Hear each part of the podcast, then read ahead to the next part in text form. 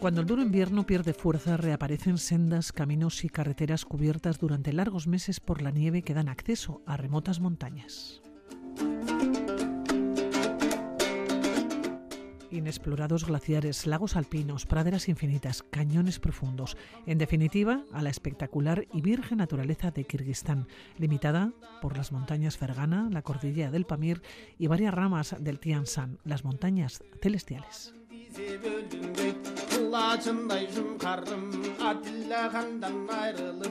Y así describe en la revista Pirinaica la aventura que le llevó hasta el corazón de Asia Central. El gran objetivo se centraba en el área de Pamir Alaya, la parte más remota y pobre del país. Y según cuenta nuestra protagonista, allí no hay prácticamente nada ni nadie. Aficionada a la montaña, a la bicicleta y a los viajes, compagina las tres disciplinas. Ha hecho trekking por Himalaya, el Atlas, Siemens, Dolomitas, travesías en bicicleta por Mongolia, China, Corea, Cuba, Madagascar, Europa, del Atlántico al Mar Negro. Ana González, ¿cómo estás?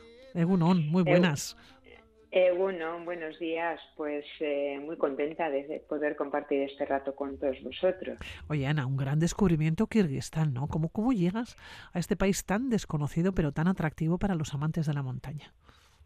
Pues mira, llegamos un poco por casualidad, porque nosotros estábamos en Sulawesi haciendo un trekking por la, por la selva de los Tanatoraja y cuando salimos de allí me encontré con un WhatsApp de un amigo de Madrid que tiene una agencia de viajes y solamente me decía, Ana, tenéis que ir a Kirguistán. Y me adjuntaba un link.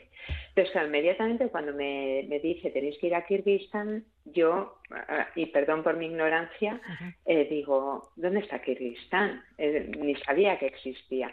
Entonces lo, lo ubicamos en el mapa y vimos que es un pequeño país que limita con China, Kazajistán, Tayikistán y Uzbekistán. El 80% de su territorio es montañoso, entonces ya nos empezó a parecer atractivo.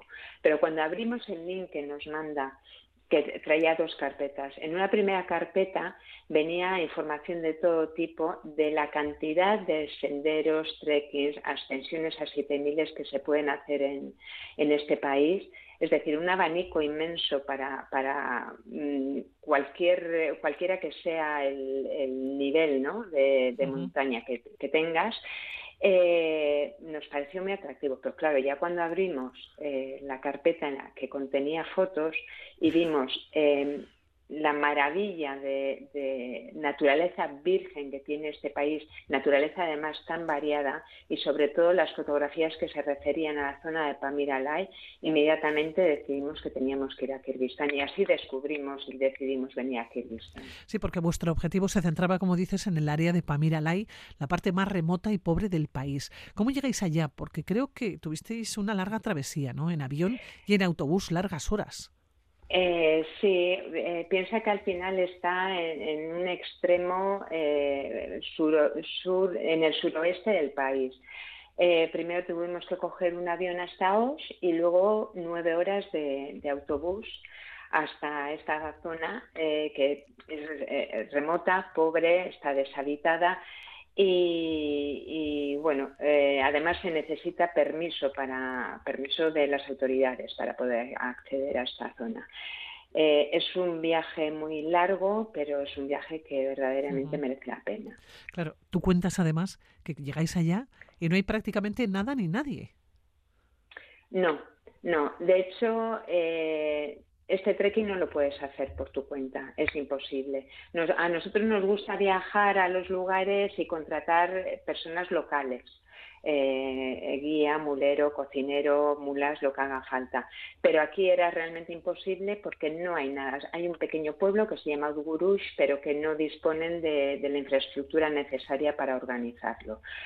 Eh, entonces hay una agencia, en aquel momento era la única que estaba habilitada, que lo que hace es, eh, a principio de temporada, cuando se va la nieve, eh, llevan en helicópteros los campamentos a los diferentes puntos por donde se, se pasa. Creo que son seis o siete noches las que se hacen.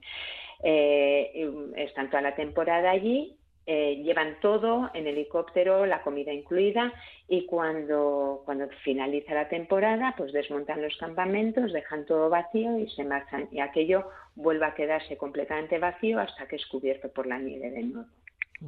¿Cómo es el trekking por Kirguistán? Porque vosotros hicisteis la aventura en Bishkek, en la capital, os encontrasteis con el resto de aventureros, ¿no? Con los que ibais a compartir el viaje. Pero ¿cómo es un trekking por allá, por el país? Eh, bueno, nosotros eh, hicimos, digamos, eh, dos partes en este viaje. Estuvimos un mes. Inicialmente estuvimos en Pamir Alay, que efectivamente compartimos con otras ocho personas que eran de, toda Europa, por cierto, gente maravillosa. y lo compartimos con ellos, aunque no es algo que nos haga especial ilusión, pero, para reducir costes había que hacerlo de esta manera y tuvimos mucha suerte con ellos. ¿eh? Em, en la zona de Pamiralay entramos en una zona absolutamente virgen em, en el que el paisaje día a día va variando. Claro, en la medida en la que vamos ascendiendo, pues eh, inevitablemente cambia, ¿no? Eh, en el que descubrimos, por ejemplo, la cordillera de Turquestán, con unos eh, imponentes eh, picos como pueden ser Cotín y otro que se llama Mil años de Rusia, de Rusia cristiana. Eh, se pasa, por ejemplo, el paso Actubé, que está a 4.390 metros, y desde ahí también se ven unos picos maravillosos de 5.000 metros, Iskander, Almirantes, Petrograd, Aksu, Blok, es decir, eh, unos picos eh, espléndidos, el piramidal Ni también se ve. Eh, se pasa por morrenas de glaciares alpinos, se va paralelos a ríos, se entra también en zonas boscosas en función de la altitud en la que nos encontremos. Es decir, es muy variado, es muy rico paisajísticamente, es impresionante y sobre todo es la posibilidad en esta zona de caminar solos, porque no nos encontramos con nadie, un pequeño grupo que creo que tenían un permiso especial, eran rusos, iban a hacer escalada, eh, pero realmente no, encontramos, no nos encontramos con nadie más, salvo con algunas pequeñas familias de pastores que habían subido sus, sus ovejas a pastar en estas zonas, más o menos a 3.000 metros de altitud. Claro, estamos hablando de un país que ha sido un cruce de caminos en el que diferentes civilizaciones han dejado su huella, ¿no? Vestigios entiendo que se ven hasta en la cara y en los rasgos de los paisanos con los que os ibais encontrando, de los pocos paisanos. Sí, efectivamente, eh, porque al final tú piensas que Kirguistán forma parte de la ruta de la seda y luego también por, por, la cercanía que tiene con China y con Mongolia, pues hay un cruce de mezclas importante. Y realmente es verdad que bueno, hay mucha gente de rasgos eh, muy, muy, muy diferentes. Hay personas también que tienen procedencia de procedencia eh, rusa, también alemana, y bueno, pues se ven personas muy morenas, ojos rasgados, pieles oscuras, pero se ve también luego gente eh, de piel muy blanca, rubios, ojos claros. Es una mezcla muy interesante, ¿no? Y cuando entre ellos se mezclan también, bueno, pues... pues eh, El resultado fantástico, ¿no? Sí. Es un resultado fantástico, efectivamente. Oye, ¿cuántos kilómetros, cuántos desniveles y qué sensaciones, ¿no? Porque algunos paisajes incluso hay momentos que te llevan hasta Pirineos. Mira, es una de las cosas que más nos sorprendió en Kirguistán, porque una vez que salimos de Pamir Alay, que a Pamir Alay, por ejemplo, la llaman la Patagonia asiática, ¿no? Entonces tenemos que pensar un poco en ese tipo de paisaje. Pero después, en función de la zona en la que nos movamos, eh, no tiene nada que ver. Mira, eh, estuvimos, por ejemplo, en el lago Sonkul. El lago Sonkul es un lago alpino que está en la cordillera de Tien Shan eh, yo creo que eh, esta zona se caracteriza por, por, las praderas infinitas que tiene, que están rodeando el lago y rodeando a todo esto, pues este, tenemos montañas de 3.000, 4.000, 5.000 metros. En esta zona en la que podemos encontrar pues, pues yaks, vacas, camellos, caballos, todos pastando, eh, te diría que es un lugar como muy espiritual, ¿no? Perfecto para conectar con nuestra paz interior. Es una zona súper tranquila.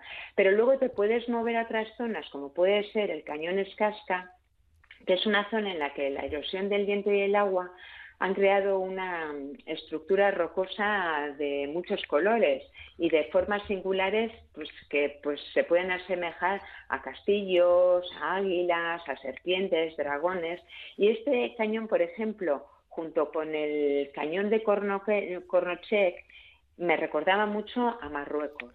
Sin embargo, si te mueves hacia la zona del lago Alakul, eh, puedes pensar que estás en Suiza. Qué curioso. Eh, eh, sí, es, pues tiene, tiene ese paisaje tan verde con el contraste de la montaña blanca. podemos encontrarlo también entrando, adentrándonos en el cañón de Yeti o Gus, ¿no? donde podemos llegar a unas zonas pues con agua brava, agua, agua blanca, ¿no? porque es de procedente del deshielo. Eh, unas praderas mullidas, de hierba mullida, eh, y en el fondo pues encuentras picos, además tienen, eh, tienen nombres muy curiosos la mayoría de los picos en este país. Yo recuerdo, por ejemplo, en esta zona estaba el pico Boris Yeltsin, ¿no? Eh, entonces, sí, es el de la mil años de Rusia cristiana, pues te hace pensar muchas cosas, ¿no? nos, nos pareció muy curioso la variedad de, paisaje que podíamos encontrar aquí. O sea, lo mismo podíamos pensar que estábamos en, Canadá, en, que en Canadá o Marruecos, ¿no? Pirineos o en cualquier sitio. Oye, mm. Ana, en este viaje, enseguida me dicen los kilómetros más o menos ¿eh? que hicisteis con los pies, pero en este viaje tuvisteis también algún que otro pequeño contratiempo, ¿no? La diferente alimentación, no sé si los contrastes del tiempo. Eh, ¿Alguna mala pasada ya te jugaron? Eh, sí, eh, yo creo que fue como en el segundo o tercer día de trek en, en la zona de Pamiralay. No sé muy bien si se debió a la comida o a que creíamos que éramos muy valientes y cuando llegamos al campamento dijimos, venga, vamos a asearnos, nos metimos en el río. Eh, el río estaba congelado. Entonces, yo igual fue un poco la mezcla del frío del agua. Fuisteis muy valientes, ¿eh? Sí. Igual sí, pero no lo, no lo repetimos. ¿eh? Decidimos que no era tan importante estar limpio durante 10 días. Eh, estuvimos, pasamos una noche muy mala con, con, vómitos, con diarreas. Yo creo que fue un poco la mezcla de las dos cosas. Pero fuera de, ese susto, nos mantuvimos muy, muy bien eh, el resto del trekking. Oye, la alimentación, claro diferente alimentación que comíais o cómo hacíais la eh, comida, porque vosotros ibais andando pianito a pianito y vais haciendo el camino. Eh, sí, mira, nosotros eh, por la mañana, la verdad que esta agencia nos lo organizaba muy bien. Por la mañana, pues desayunábamos eh, básicamente eh, café, galletas, siempre ponían pues, huevos, avena, pues bueno, típica comida pues que sea nutritiva para aguantar el día. Y luego nos daban pues algunas cosas, chocolatinas, frutos secos y demás para aguantar eh, todo el día hasta llegar al campamento a la tarde, noche y a cenar. Hombre, la cena ellos tratan de que sea lo más internacional posible, ¿no? Para evitar problemas de gente que no, no le guste la comida tradicional de allí. Pero es cierto que eh, cuando hemos tenido ocasión sí que hemos comido sobre todo carne, carne de cordero que es em, exquisita la que tienen allí, eh, que además tienen, eh, mira, las ovejas especialmente se caracterizan porque tienen, no sé cómo decirte, como un doble trasero, ¿no? Y en ese doble trasero se acumula toda la grasa que tiene el animal. esa grasa, por ejemplo, es súper preciada, te tiene que gustar, ¿eh? Pero, pero mezclada con la carne, por ejemplo, hacían unos pinchos morenos que eran exquisitos. Eh, no recuerdo más comida especial, más que la carne. Y la carne yo puedo decir que era muy rica, muy rica. El resto de la comida nos la ponían, bueno, pues ya sabes, pasta, arroz, pues algo que coma más o menos todo el mundo. Ana, estoy viendo las fotos, fotografías que encontramos a través de internet de las montañas eh, Alay del Pamir Alay. Bueno, son absolutamente impresionantes. Es que es para verlas, ¿no? Y pensar que uno se ha podido estar como perdido, perdido entre comillas, evidentemente, no recorriendo, eh, tiene que ser impactante.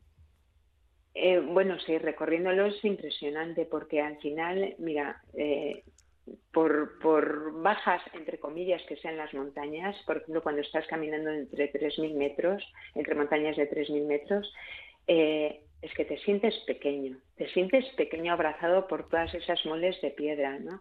ya cuando estamos hablando de, de, de 5.000 o cuando estamos en zonas ya de, valles que te, que te dan a, a, las morrenas ¿no? de glaciares, eh, son valles eh, de piedra oscura, en el contraste con la montaña, algunas más claras, otras más negras, ¿no? la nieve, eh, los cielos azules, porque en general nos hizo muy buen tiempo.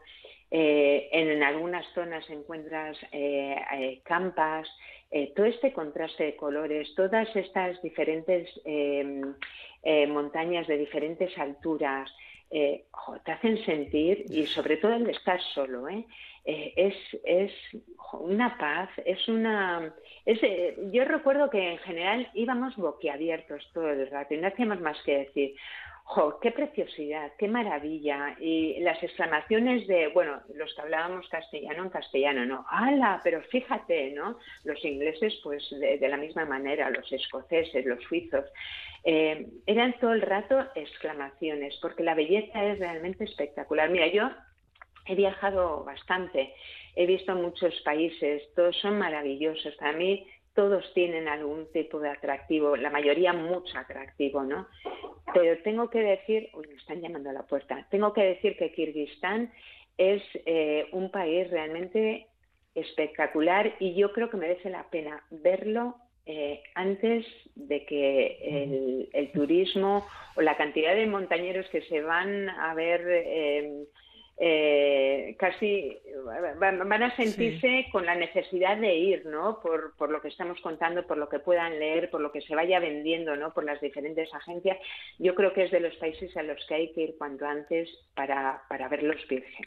Bueno, me quedo con ese comienzo, ¿no? Cuando el duro invierno pierde fuerza, reaparecen las sendas, los caminos y las carreteras cubiertas durante largos meses por la nieve que dan acceso a estas remotas montañas, pero también a los cañones profundos, a las praderas infinitas, a los lagos alpinos y a los glaciares inexplorados.